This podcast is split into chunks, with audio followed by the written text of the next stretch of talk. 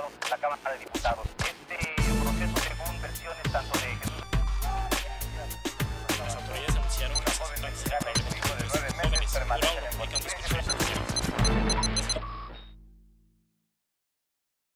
¿Qué hubo, les? En Washington ya se conoce nuevamente que Donald Trump, de manera oficial, es otra vez candidato a la presidencia de los Estados Unidos. El mandatario estadounidense utilizó a la Casa Blanca para aceptar la nominación que le hicieron los republicanos durante su convención nacional, que al igual que la demócrata se transmitió eh, vía satélite y de manera cibernética. Es extraño, pero Donald Trump utilizó el foro de la Casa Blanca para indirectamente utilizar a México como emblema electoral. Y lo digo porque en su discurso de aceptación y hablando de lo que le promete a la sociedad de su país, volvió a criminalizar a los inmigrantes indocumentados. Aunque es cierto, no mencionó a los inmigrantes por nacionalidad, no habló de nosotros los mexicanos, sí hizo alusión a nuestra nacionalidad, porque dijo que de ganar la presidencia de los Estados Unidos en noviembre de este año, continuaría expulsando a todos los inmigrantes indocumentados de Estados Unidos. Además, no permitiría que reciban ni ningún subsidio de salud y mucho menos económico. Dijo que está en contra de que pueblos y ciudades se conviertan en santuarios para los inmigrantes indocumentados. Habló de su muro, que lo va a seguir construyendo. Se levantan, dice él, 16 kilómetros por semana de esa muralla limítrofe. Y aquí hay que hacer un apunte, porque en Estados Unidos hay unos 13 millones de inmigrantes indocumentados, de los cuales se calcula que 7 son mexicanos. Es decir, Trump volvió a atacarnos, aunque no lo hizo por nombre. Es nada más sentido común el poder llegar a esa conclusión. Durante la convención nacional republicana del jueves, cuando Trump aceptó por segunda ocasión la nominación, dijo que la anarquía imperaría con Joe Biden, el candidato demócrata en los Estados Unidos, el socialismo, la izquierda radical, y que además con este hombre en la Casa Blanca habría fronteras abiertas, refiriéndose nuevamente al caso de México, que los inmigrantes indocumentados serían detenidos en el cruce transfronterizo, pero que inmediatamente serían puestos en libertad. Además, agregó que restablecería Biden el proceso de asilo en Estados Unidos, algo a lo cual él se ha opuesto. Y bajo amenazas logró que el gobierno del presidente Andrés Manuel López Obrador, con la Guardia Nacional, eh, llevara a cabo un papel de patrulla fronteriza de los Estados Unidos al contener el flujo centroamericano de inmigrantes a los Estados Unidos. Y hablando del presidente, esa misma noche el Partido Republicano utilizó un spot o comercial electoral poniendo a la imagen de López Obrador al lado de Trump. Cuando se reunieron en julio y cuando llegó precisamente López Obrador a la Casa Blanca y su anfitrión lo recibió a las puertas de la mansión presidencial. Ya se lo habíamos dicho al presidente mexicano que no asistiera a ese encuentro, no porque no le conveniera a México, sino porque Donald Trump es traicionero y que iba a utilizar esa imagen justo para fines electorales y ya lo hizo. Ya volvió a criminalizar a los indocumentados y no es cierto. Donald Trump no habla con dignidad y respeto de México ni de los mexicanos. Ahora que ya está en forma la campaña presidencial en Estados Unidos, va a volver a trapear con nuestro país y con nosotros los mexicanos. Acuérdense de lo que les estoy diciendo. Y la imagen de López Obrador en la campaña de Donald Trump es para intentar atraer el voto hispano, cuando justamente el presidente mexicano y su esposa quieren registrar sus nombres como marca. Habría que reclamarle a Estados Unidos después, si se logra ese registro y si Donald Trump vuelve a utilizar a la imagen del presidente. Una demanda en ese sentido sería lo correcto. México va a estar en la boca de Trump en esta campaña electoral. Los hispanos o el voto latino tienen la libertad de elegir a quien quieran, entre Biden y a Trump. De eso se trata la libertad y la democracia en momentos electorales. En México, el presidente López Obrador continúa hablando de la posibilidad de que se lleve a cabo una consulta nacional para ver si el pueblo determina o no que se procese judicialmente a los expresidentes. Y hablamos básicamente de tres en específico. Carlos Salinas de Gortari, Felipe Calderón Hinojosa y Enrique Peña Nieto. De refilón podría entrar Vicente Fox, pero créanme que es tan imbécil que hasta me daría flojera verlo en la cárcel, si es que hay delito a perseguir.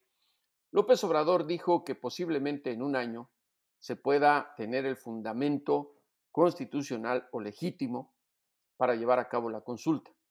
Creo que no hay necesidad de preguntarle a los mexicanos si estaríamos de acuerdo o no en que se investigue si hay delito a los expresidentes. Ha habido tanta corrupción y saqueo al país que creo la mayoría de nosotros diríamos que sí, que incluso se ha tardado el presidente Andrés Manuel López Obrador en llevar a cabo este proceso. Y justamente de esa posibilidad, en cada siete, hablamos con Gustavo Madero, el expresidente del Partido Acción Nacional, quien desde su visión conservadora nos habla de lo que ve ahora en el México que vivimos. También del caso Felipe Calderón, si hubo o no un narcoestado en ese sexenio y si sabía o no el expresidente de origen panista, que ya no es, si Genaro García Luna estaba ligado al narcotráfico.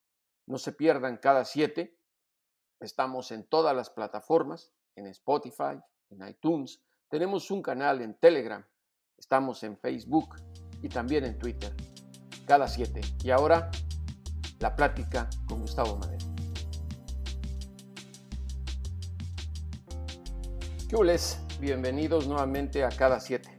En esta ocasión eh, contamos con el senador Gustavo Madero, quien pues eh, nos va a platicar un poco de lo que ocurre primero alrededor del ambiente político que hay en México y sobre todo él, como un expresidente del Partido Acción Nacional, cuál es el futuro, no solo de él, sino también de pues sus correligionarios políticos en la lucha por la democracia y obviamente buscando el bienestar de todos los mexicanos. Eh, senador, muchas gracias por aceptar esta plática con cada siete. Con mucho gusto, muchas gracias. A la orden.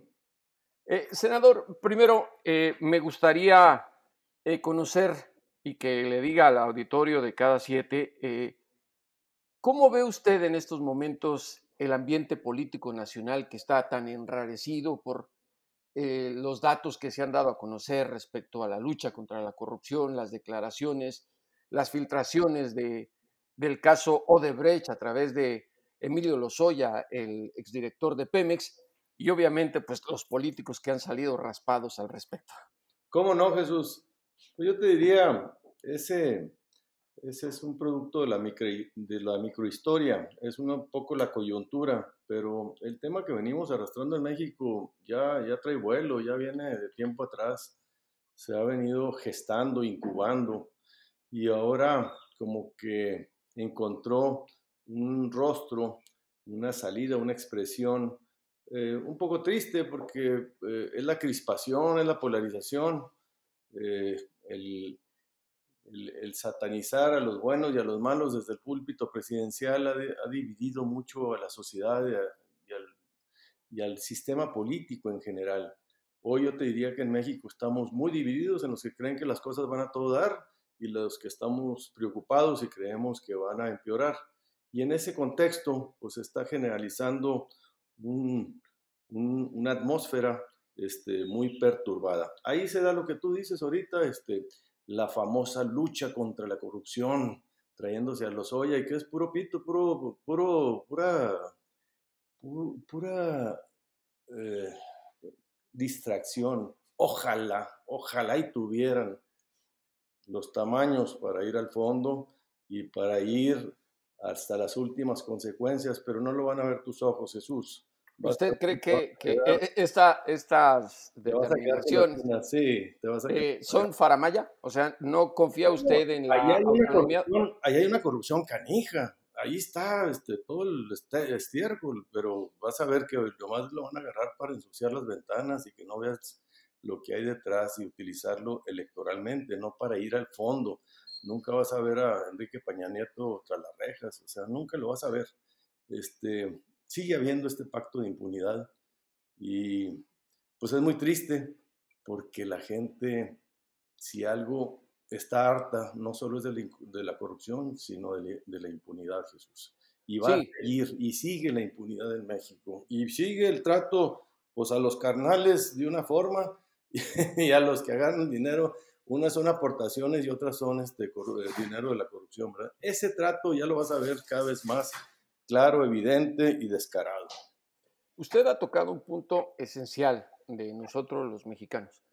Eh, usted más que nada lo sabe eh, cuando luchaba en la oposición, que por décadas los mexicanos...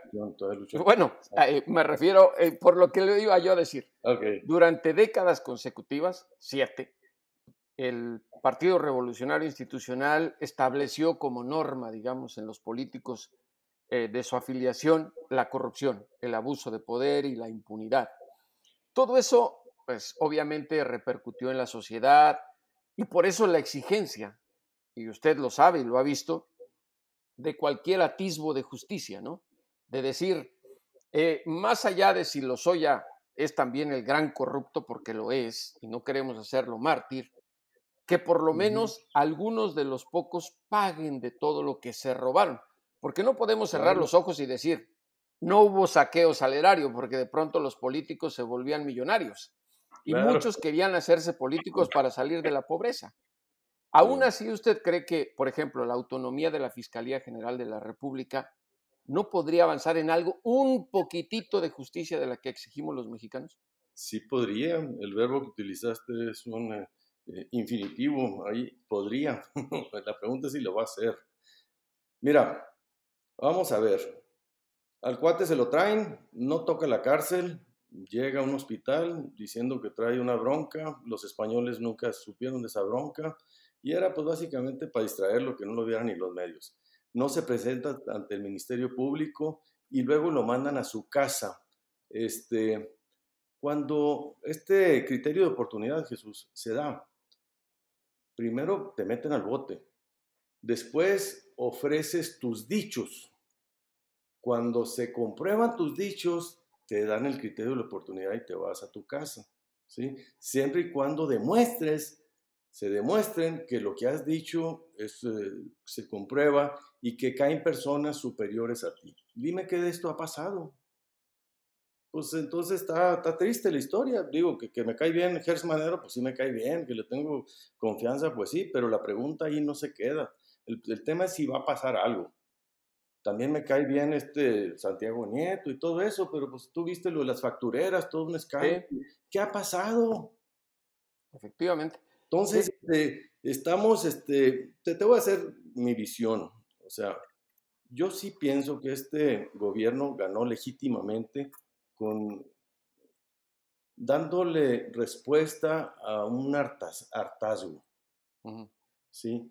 Y la gente quiere y le dio la confianza a Andrés Manuel López Obrador de manera abrumadora. 30 millones de votos, no lo había tenido ningún presidente en la historia de México y el 53% de votos desde Cedillo para atrás. De ahí para el Real, Jesús, pues se han quedado cortos porque no han podido entregar resultados en ningún departamento. Y este es otro. El, combate a la corrupción es un departamento, es un área en la que también esta cuarta transformación se está quedando truncada.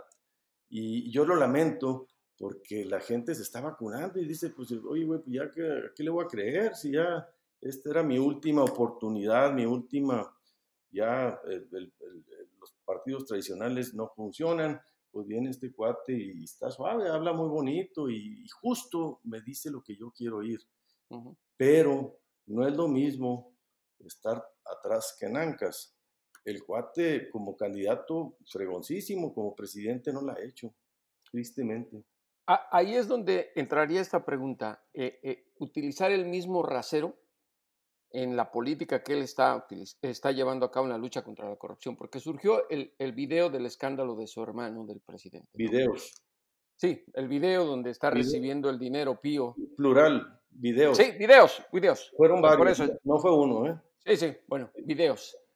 Eh, y se supone que la fiscalía posee los videos que le entregó ya a Lozoya, que no sabemos quiénes están, porque ahí incurre el problema del debido proceso, ¿no? De que si se filtra la prensa y quién... Ahí, ahí, ahí el, el, el, número vale.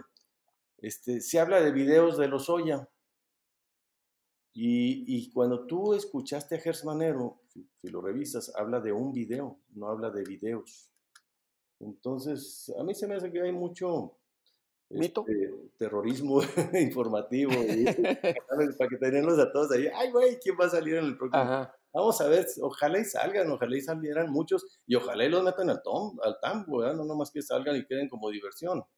Eh, le mencionaba hace un rato que hubo un rayadero de políticos de todos los partidos, ¿no? Porque, digamos, tampoco somos ciegos para no darnos cuenta que algunos morenistas eran priistas o llegaron a ser panistas y al revés, los chapulines abundan en los partidos políticos. Correcto. Se habló de Anaya, que usted conoce muy bien, de Cordero, eh, y a nadie, digo, y, y, lo digo con todo respeto, creo que a ningún mexicano le pueden vender la historia de que eran impolutos. no, lo único que te pueden vender es que Anaya sí, López Obrador, este, bueno, con Peña Nieto utilizó la PGR entonces para que le fabricaran toda una historia y lo exoneró la PGR, eso sí pasó, eso sí es constante. No sé si sea impoluto, pero de ese tema no, no hubo nada, no hubo ninguna eh, cargo, denuncia, este, delito, eh, todo quedó justamente en, eh, en, en, la parafernalia de la campaña. ¿no? Esta es otra cosa, si te fijas, son dos sujetos. Un grupo son senadores y un diputado que es Anaya, Está, curioso. Habla creo que de seis senadores y un diputado. Y entonces, este, pues cada quien da sus razones, ya salieron a aclarar este, que, cuál era su situación en cada caso y que pues, se deslindaban de los hechos, ¿no? Yo lo que te puedo decir, porque eso sí me tocó a mí, yo era presidente del PAN, yo negocié el pacto por México, pero cuando cuando estábamos en esas, el grupo de Cordero, al cual le pedí yo que dejara la coordinación porque estaba haciendo labor de zapa, este, se atrincheró y hizo un subgrupo del grupo de senadores y había ocho senadores que dijeron, ¿sabes qué? Nosotros vamos a negociar directamente con, con el gobierno. Y le dijeron al gobierno, a ver, güey, si quieres contar con mis votos, es por aquí, ¿eh? no es por aquella puerta. Y entonces pues se dio y ahí sí que no sé, nunca me imaginé que fueran a pedir dinero, no creo, digo, todavía sigo yo espantado de, pensarlo, ¿verdad? O a lo mejor es ingenuo, senador. Bueno, me gusta pensar, yo soy este, bien pensado, pero lo, lo primero que te digo sí sucedió.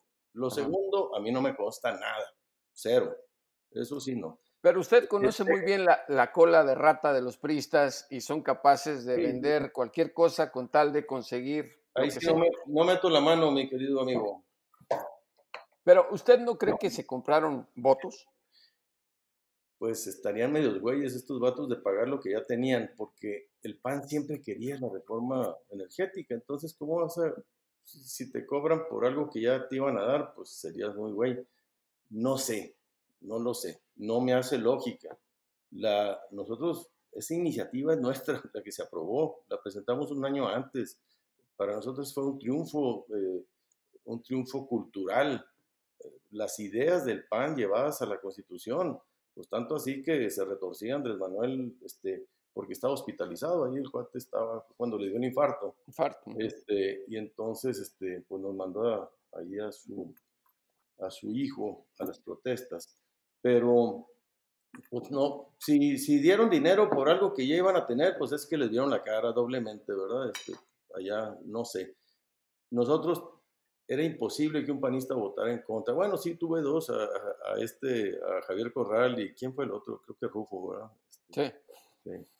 Pero pues no, ellos este, por sus razones, más bien por los órganos eh, de, de, control que los veían frágiles y débiles de los órganos autónomos ahí para la, la administración, más que eso entendí yo. Ah. Pero pues como estaba, el chiste es que pasara y pasó. No, no, no sé yo, te digo, para mí sería una estupidez que les dieran dinero por algo que iban a aprobar de todas maneras. Ya lo tenían en la mano, pues. La mano, eso sí. Y luego hablan en otra declaración de la reforma electoral, o no, la reforma educativa, ya no me acuerdo. No hace sentido, no hace sentido. Yo me pitorreo, digo, yo te digo, este, vamos viendo, date la vuelta a la página un año y después platicamos y vas a ver cuántos de estos estás en el bote. Pues tristemente nos va a romper el corazón. Pues un año, ¿qué le parece si volveríamos a comunicarnos a ver qué ocurre para, para justamente analizar las cosas? Ahora, el senador, eh, yo entiendo que usted eh, tiene aspiraciones electorales en, Chihuahua. Sí. Eh, y sé que usted va a buscar la gubernatura, ¿me equivoco? No, no te equivocas. ¿Qué tanto le afecta a usted eh, a la imagen del partido que representa estos escándalos y otra cosa interesante que está ocurriendo en México. El que si se va a llevar a cabo o no una consulta nacional para enjuiciar a los expresidentes, tomando en cuenta que hay uno que en realidad creo ha marcado por siempre a México. Y se lo digo como reportero y como mexicano que en su estado reporté por muchos años la guerra contra... No, Felipe Calderón Hinojosa, que ahora ya no es de su partido. Eh, ¿Qué tanto le afecta a usted ese tipo de cosas? No a usted en lo personal, me refiero como candidato. Está bien. Mira, Andrés Manuel es perverso. Yo, yo pensé al principio, oye, no, trae buena, buena ley, trae buenas intenciones. No, el cuate es perverso. Es, él, trae, él quiere una nueva hegemonía al estilo PRI y quiere desmantelar cualquier adversario y está utilizando todo. Esto es un pitorreo. ¿En qué país del mundo la justicia se pone a consulta? ponte en los dos escenarios. Los cuates todos son delincuentes y el pueblo los exonera. Oye, señor, él eh, protestó cumplir y hacer cumplir la constitución. No le saque, cabrón, métase, denúncielos, que no se lave las manos. Es un pitorreo. ¿Qué está haciendo el güey? Lo que está haciendo es distraer. Que el avión, que la consulta de los presidentes, es puro pitorreo, puro traer al, al pueblo distraído de los problemas graves que tenemos y que no se han solucionado en décadas y que él tampoco ha avanzado ni un milímetro. En algunos temas hemos retrocedido, en el tema del combate a la pobreza, pues vamos para atrás en el crecimiento económico, en la inseguridad, con los eh, asesinatos de periodistas, de los defensores de derechos humanos, todo esto vamos para atrás. Entonces se pone a inventar este tipo de tonterías. Claro, pues que eso, ¿cuál es el tiro de este vato?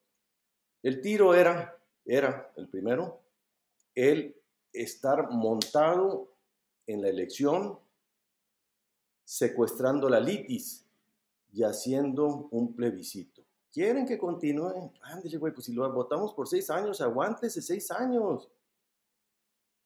No, la intención era que ninguno de sus, de sus morenos son populares. Él es muy popular, es un fregón para esto, es fregón. Entonces tiene él que estar allí. Tiene él que estar allí eh, manipulando la opinión pública, el debate público todos los días. Por eso la mañanera, por eso su principal política de gobierno es la mañanera. Ahí es donde gobierna el vato. Yo creo que está mal, yo creo que es un tema, este, pero si no es por aquí, va a ser por otro lado. Él lo que va a querer es polarizar. Y ya estamos polarizados. Hay dos Méxicos. El México que cree en él, que es un buen guato, es un buen guato todavía a estas alturas, este, y creen que las cosas van a mejorar y el México de los que estamos preocupados y creemos que esto va para, para, a descarrilarse. Este otro México, la característica es que estamos divididos. Él te hablaba de la BOA, ¿te acuerdas de la BOA? Sí, sí, sí. Él decía un bloque opositor amplio. Pues sí existe la oposición amplia, pero no existe el bloque. Es ahí este, pues, su papelito que inventó no asustó a nadie. Era un poco para intimidar cualquier intentona de aglutinamiento que se está intentando, se está intentando tratar de aglutinar, pero ya está cantado el tiro, son, son dos universos. Para los que creen en Andrés Manuel, te van a estar sacando el tema de los expresidentes, pues ya enjuícielos, güey, métalos al bote, no les saquetellen. para eso lo hicimos presidente, para eso votaron por él. Él, él prometió esto. Bueno, no, de hecho él dijo que no se iba a meter, que él Sí, había hecho, eh, eh, ya desde ahí se acateó y se le criticó mucho, ¿verdad? Entonces, sí creo que no está siendo un presidente, un jefe de Estado. Él ganó con todo, tenía todo para ser un extraordinario eh, jefe nacional, jefe, un, un- un líder, jefe de Estado, de gobierno, de inaugurar una nueva etapa y se le pegó el flotador y prefirió seguir siendo candidato. Y Pero hay sí- otra, Sí, pero hay una cosa muy importante. sí, eh, que esto está resonando en la gente. Y lo digo por, olvídese de, de las ideologías. Eh, hablo que- de la impunidad. Eh, las encuestas que ha sacado recientemente la prensa mexicana, la gran mayoría quiere que se enjuicie a los, a los expresidentes si hay delito a perseguir. Ojo, Claro. porque no nomás es enjuiciar que enjuiciarlos. sácalo. Pero- Eh, en el caso, reitero, de Calderón, y se lo digo de manera aquí como mexicano, creo que por el escándalo de Genaro García Luna en Estados Unidos, donde también tiene sus bemoles, el, el- el tema de los testigos cooperantes, que es, digamos, es, es el asunto jurídico entre la diferencia con México y en el caso de Lozoya. Aquí sí está Genaro García Luna en la cárcel. Y está cooperando y va a cooperar y va a hacer un acuerdo. Pero Calderón nos marcó un México que seguimos pagando las consecuencias. La guerra militarizada contra el narcotráfico y usted está en un estado que vivió ese cambio. Chihuahua y sobre todo Ciudad Juárez. Esa es mi pregunta a, a su aspiración eh, a la gubernatura. ¿Le afecta todavía o el hecho de que esté buscando su partido aparte? No. y- y- Mira, te voy a decir cómo la veo yo. O sea, el fenómeno 2018 fue Andrés Manuel López Obrador. No fue Morena. Fue un hartazgo para el PAN. Unos votaron por Andrés Manuel para darle la madre al PAN. Otros votaron por Andrés Manuel para darle la madre al PRI. Otros votaron por Andrés Manuel porque creían en lo que decía, que no iba a militarizar. Pero digo, no sé si tengas capacidad de análisis objetivo, pero pues hoy estamos más militarizados que antes, mi estimado Jesús. Este, se, ha, se ha dado seguimiento, sí, por eso le digo que marcó el principio. la neta, este vato nos mandó una iniciativa de una policía militar, una Guardia Nacional que era una policía. No hay un país del mundo democrático en donde la Guardia Nacional o la Policía Nacional dependa del ejército. Y tú ves la iniciativa que mandó él. Nosotros se la quitamos. Ya se la qui- quitamos y después se burló de nosotros y puso un general en retiro y todo es puro ejército con uniforme de Guardia Nacional. A ver, De acuerdo. si vamos a juzgar presidentes por, eh, por el meter el ejército contra la... Velo ahorita, ahorita pues está en los videos, tristemente estás poniendo al ejército, ahí está el, el, el video que acaba de salir en Tamaulipas, tristísimo, o sea, es el video que más le está preocupando al presidente, no el de Lozoya, ¿verdad? Donde se graba y se sale en cadena nacional la orden de remátalo.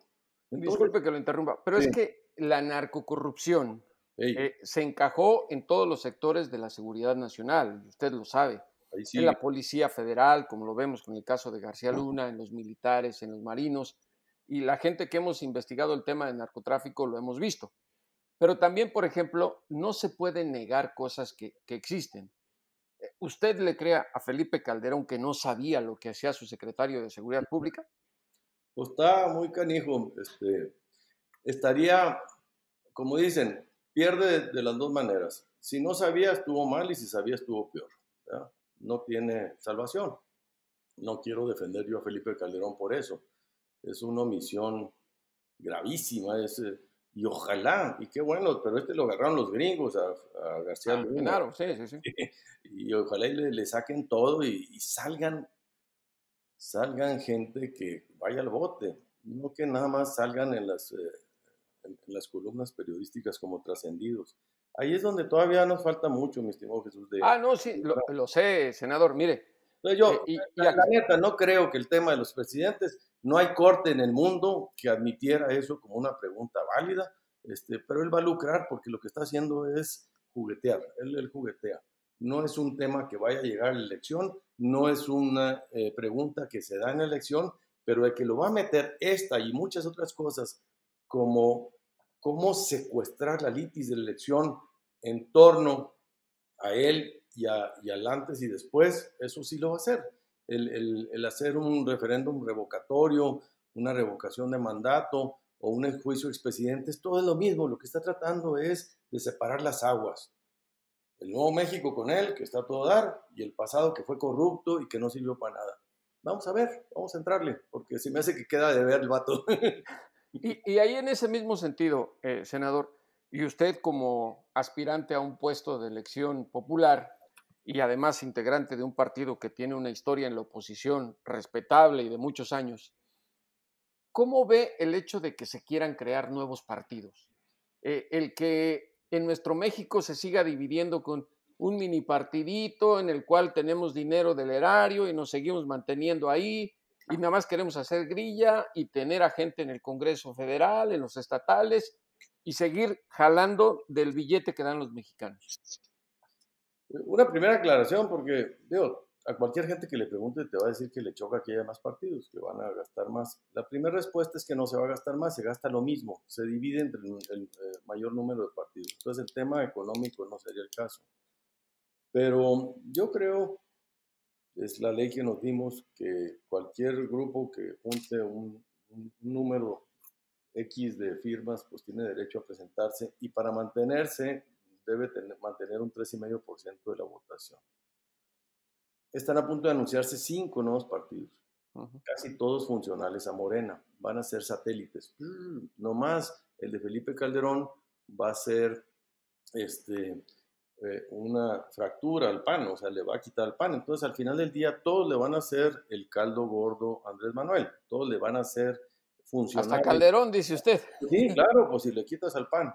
Entonces, al final del día es paradójico, ¿verdad? Pero, y luego eh, tengo una reflexión muy interesante. Tú analiza cómo fuimos en el 2018 y fuimos tres grandes eh, frentes. El Juntos Haremos Historia, que era Morena, PT y PES. Después el del PRI, que fue con el Verde, y después el PAN, que fuimos con el PRD y Movimiento Ciudadano. Si tú le das la vuelta a la página y ves ahora lo, cómo vamos a competir, los de Morena van a crecer, porque además de mantener esos tres, se le suma el Verde Ojo, el verde ya se lo quitaron el PRI, entonces el PRI se queda bailando en la lona solito. El PAN, que fue con el PRD y Movimiento Ciudadano, pues ahora primero le quitas la mitad al PAN o la mitad, una, una fracción, lo que tú quieras, pone de cero a 100, lo que tú quieras, este, una parte lo debilitas. Y luego, lo más probable es que el Movimiento Ciudadano ha dicho que quiere ir solo.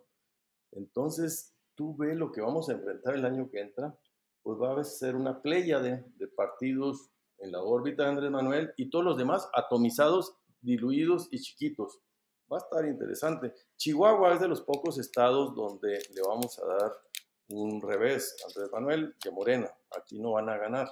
Aquí no, no pegan sus chicles. Aquí este, la gente está muy molesta. Aquí la gente eh, ganó Andrés Manuel porque ganó Juárez y ganó Cuauhtémoc, básicamente. El resto del estado no lo ganó. Y ahora tú ve a Juárez y pues no creas que están muy contentos. Sí, el norte ha tenido siempre la afinidad hacia Acción Nacional. Y ahí es donde va mi, pregunta. Em, usted como aspirante a la gubernatura, eh, ¿qué tanto podría cambiar en, eh, ofrecer para cambiar en el panorama económico, que es uno de los grandes factores ahorita en el país? No necesariamente, o así lo veo hasta el momento, por errores de un gobierno, sino porque tiene implicaciones la pandemia eh, que nos está azotando a todos en el mundo. Eso es innegable. Eh, ¿Cuál es su propuesta de usted en ese sentido? Oye, un, aspirante lo único que no puede hacer son dos cosas, hablar de propuestas y pedir voto, es lo único que no puede hacer un aspirante, es, lo que es medio absurdo, pero es lo único que la ley te prohíbe, ¿verdad? Pero yo, yo sí viendo eh, la pandemia le pegó a todo el mundo. Hay 194 países en el mundo. Y cómo le fue en la feria a cada país depende de varias cosas, de la infraestructura hospitalaria y económica, de la capacidad económica y de sus gobiernos y su capacidad de reaccionar ante, ante la pandemia y la crisis económica concomitante. yo creo que el presidente, salió una foto por ahí de los presidentes que les ha ido peor a sus países y una característica era el uso del tapabocas y ponían a Bolsonaro, a Trump y a Andrés Manuel que minimizaban la pandemia y minimizaban el, el uso del cubrebocas. No es más que para ilustrar que la visión de un gobierno afecta muchísimo cómo le va a todo un pueblo. El presidente nos sigue hablando de que ya domó la curva desde hace rato, desde que empezó ya la domó, y seguimos creciendo. Somos el tercer país del mundo con mayor número de muertes. Yo creo que vamos a quedar en cuarto porque ahí viene la India y nos va a alcanzar, pero así va a quedar la película. Y todavía no acaba, la pandemia le faltan seis meses, Jesús. Y por lo menos. por lo menos, pues hasta que llegue la vacuna, la vacuna general, ¿no? Entonces se hablan de seis meses. Ponle ocho, ponle lo que quieras. Y ahí está la elección, ahí está la elección. La parte de la elección, lo que más le va a pegar, el rostro más crudo de la crisis va a ser el desempleo y la pérdida de ingresos de las familias, sobre todo los más vulnerables, los que Andrés Manuel quiere poner primero en sus políticas públicas, van a ser los primeros afectados. Hoy estaba leyendo que ya los adultos mayores ya están en la pepena, ya salen a los basureros, eh, ya el Coneval nos habla de más de 10 millones de nuevos pobres, de gente, 10 millones de mexicanas y mexicanos que no les va a alcanzar el ingreso para adquirir eh, los bienes eh, básicos. Por eso yo sí creo que el proyecto de Andrés Manuel naufragó, no por, digo, por falta de resultados y luego le cayó la pandemia, ¿no? Pero a la pandemia lo que nunca hizo es responder adecuadamente. Él, le apostó, fíjate, eh, en esto es muy cuidadoso y lo ha sido ostensiblemente, cuidar el déficit, el endeudamiento, salió más neoliberal que Gil Díaz. Este, entonces, tú ves todo el mundo, aumentaron el déficit, eh, pues en Estados Unidos 7 trillones de dólares, es el 20% del PIB, ¿sí? Eh, el déficit se mide a, proporción del PIB. Y en, México andamos en el 45% de, de, deuda pública al, al tamaño de la economía. Y el déficit son los ingresos menos los egresos. Bueno, pues todo esto lo estaba cuidando muy bien. Y decía, este, recorte y recorte. Un presidente como el nuestro, este, de izquierda, recortándolo, güey, pues estaba difícil de explicar. Pero llega la pandemia y todos los gobiernos dicen, pues vamos a endeudarnos. Y nuestro gobierno, para hacer programas extraordinarios de apoyo, ¿no? A la economía y a las familias. Y el presidente dice, ni más, yo me voy a distinguir porque nos vamos a apretar el cinto y la vamos a librar este, sin, sin protección. Y entonces va a ser más dura la crisis y él apuesta que va a ser más breve, porque como su gobierno va a estar menos endeudado, va a salir más rápido. No creo que le salga esa, esa, apuesta, esa apuesta, Jesús. La proporción del, del, PIB ya creció porque el denominador cambió. O sea, al hacer más chica la economía, ya la, deuda permanece igual o crece y va a estar más en el 77% de la deuda respecto al PIB. Y el déficit, yo creo que sí él, se le van a caer los ingresos eh, fiscales y presupuestales y, va a tener menos margen de maniobra. Y todo su gobierno se, basa en reparto de, transferencias directas sin dotar de capacidades, sino simplemente asistenciales, ¿no? Si eso está basado ahí en su estrategia, yo creo que sí va a tener problemas. Te dije ahorita que yo iba a tener problemas desde el lado de la aritmética electoral por toda la bola de partidos que le van a ayudar, pero la realidad no le va a ayudar a Andrés Manuel. Entonces yo ah. creo que ahí este, vamos a tener una oportunidad fuerte. ¿A, qué nombre y de qué color de partido ve usted como el contrincante a vencer ahí en Chihuahua? Pues no sé, mira, se hablaba de Cruz y luego de Rafael este, Espino y luego de Loera. Son los tres grandes que se mencionan. Depende, porque ese partido tiene dueño, ese no es un partido democrático, ese no, entonces pues habrá que preguntarle al señor que está eh, decidiendo todo esto, ¿verdad? Pero pues en cualquiera de los tres, cada uno, aquí nunca hay que, eh, ¿cómo te diré? Menospreciar a nadie, todos tienen sus atributos, fortalezas y debilidades, pero la gran losa que están cargando es la realidad. El, déficit de las expectativas contra la realidad, está canijo, está canijo, eso le costó a Fox también. Y casi todo, si tú ves históricamente la elección intermedia, precisamente por ese fenómeno, casi siempre es un revés para el gobierno en turno. No crecen, sino decrecen. Hasta Trump le pasó. Este, sucede, es muy normal. Este, y yo creo, rezo, no te no rezo, pero sí este, me la paso, prendo sirios para que eh, se genere en México un contrapeso. A México le faltan contrapesos. México no tiene una democracia, es la distribución del poder, no la centralización y acumulación del poder. Y ahorita en México estamos en, el país de un, del poder de un solo hombre y de, la, de una sola voz. Y yo quiero tener un país democrático, incluyente, donde no descalifiques y delegitimes a la oposición, sino que reconozcas que todos tenemos puntos de vista y a veces gana uno y a veces gana otro. Pero pues así la veo yo, mi estimado. Ahora, senador, eh, se nos está acabando el tiempo. Quiero hacerle dos preguntas muy concretas. Eh, a usted, digamos, hablando en términos de eventualidad, si llegase a ganar la gubernatura del estado de Chihuahua, eh, Javier Corral le va a heredar todavía el caso de César Duarte. Así porque como está el asunto, la justicia de Estados Unidos toma su tiempo y en lo que se hace la extradición y todo lo demás. Fue una de las grandes promesas de Corral de campaña. Eh, ya está detenido en Estados Unidos, está el proceso de extradición elaborándose en una corte en Florida pero ya se conocen muchas cosas que, hizo eh, este exgobernador priista en el estado y, la familia, cómo está gozando de esos robos eh, al otro lado de, Ciudad Juárez. Mi pregunta en ese sentido es, eh, ¿cuál es el siguiente paso en el caso Duarte, con usted como gobernador si llega a ganar las elecciones? Y la Última pregunta, y con eso quiero cerrar, y por favor no se le vaya a olvidar contestarme. Dime, dime. Eh, ¿Usted cree que por el caso Genaro García Luna sería, y es correcto decir, que Felipe Calderón tuvo un narcoestado?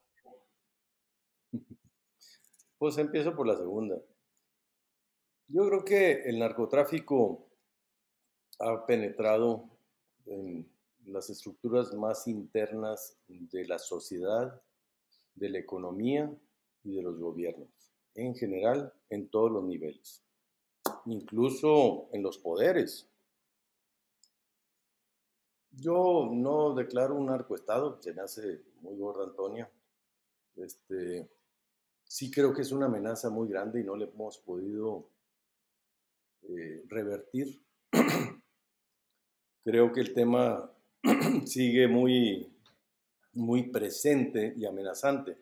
Ahorita el presidente tomó la decisión de, de no un combate frontal y pues vamos a ver si eso resulta, ¿verdad? Pero pues la visión del presidente desde Fox, cuando empezó la primera expresión de la violencia del narcotráfico, le apareció a Fox.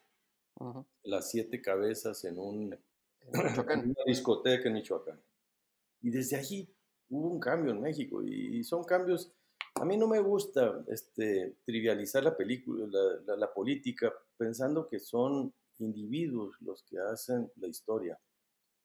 La historia es mucho más eh, colectiva y social. Somos los mexicanos los que la estamos escribiendo. No es Calderón. Somos todos los que les compran casas y carros, este, los que haces eh, que el narco prospere, ¿verdad? Este, los que compran piratería, todo esto es lo que va conformando una sociedad. Después le echan la culpa al vato que está ahí arriba, pero pues, es un reduccionismo muy simplista, no es tan... Porque ya lo tumbas o lo metes al bote y se acabaría el problema, y no es cierto, va a seguir el problema, el problema está canijo. Entonces, este, no, yo no, no lo veo así, honestamente, con honestidad. Yo estuve cercano a ese gobierno, no era del equipo de Calderón, yo siempre estuve pues compitiendo internamente y democráticamente con él. Yo gané la elección del PAN como presidente del PAN en contra de sus candidatos, pues, o sea, y era muy difícil, estaba canijo.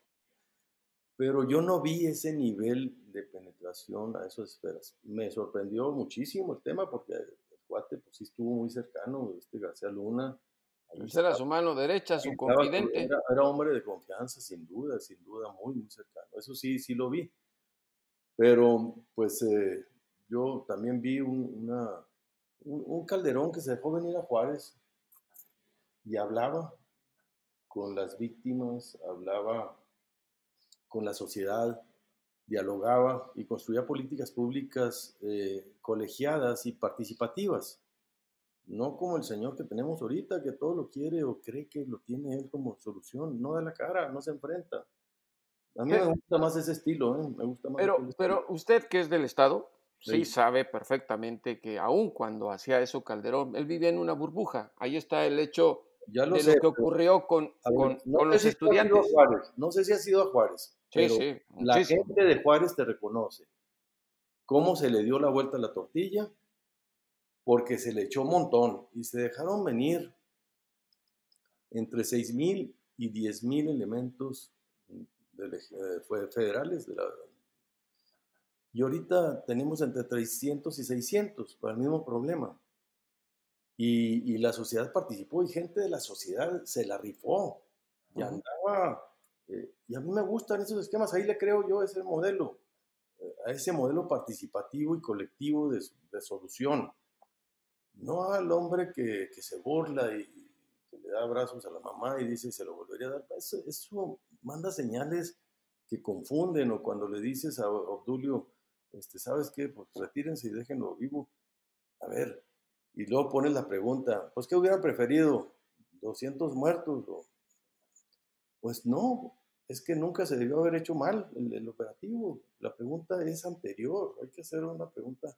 Y, estamos trivializando y yo siento que mucha gente, y a lo mejor tú eres de esos, este, se quedaron este, pues con, con muchos eh, molinos de viento y, no actualizan la realidad. Eso ya pasó, que, que, carguen y que, se vayan al bote todos los que sean, pero vamos a ver la realidad ahorita, ahorita está la fregada y esa nadie la quiere ver.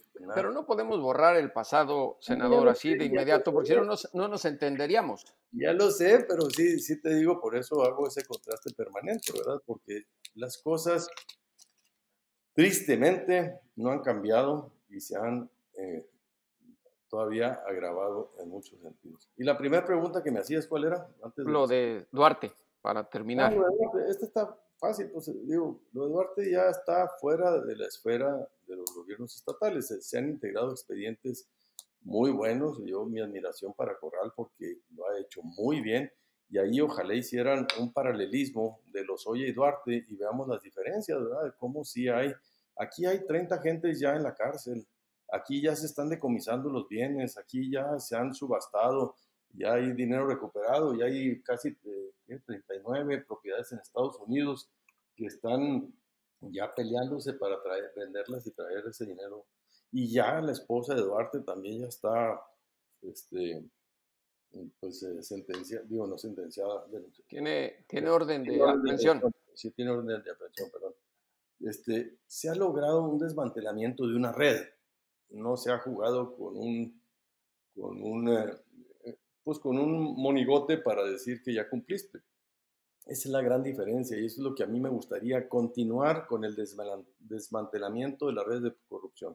Aquí en Chihuahua hoy es un gran logro, es un estado que se distingue de los demás, no porque no haya corrupción, sino porque se combate y se combate frontal y abiertamente hasta las últimas consecuencias y caiga quien caiga. Senador, pues muchísimas gracias por esta plática con cada siete. Nos podríamos pasar todo el día hablando, es muy interesante conocer su visión y a ver cómo le va en las elecciones y dentro de un año volvemos a platicar. Con gusto. Y a, a todos los que nos siguen en cada siete en nuestras plataformas, como siempre, a los políticos y a los criminales, devuélvanos al México que nos arrebataron.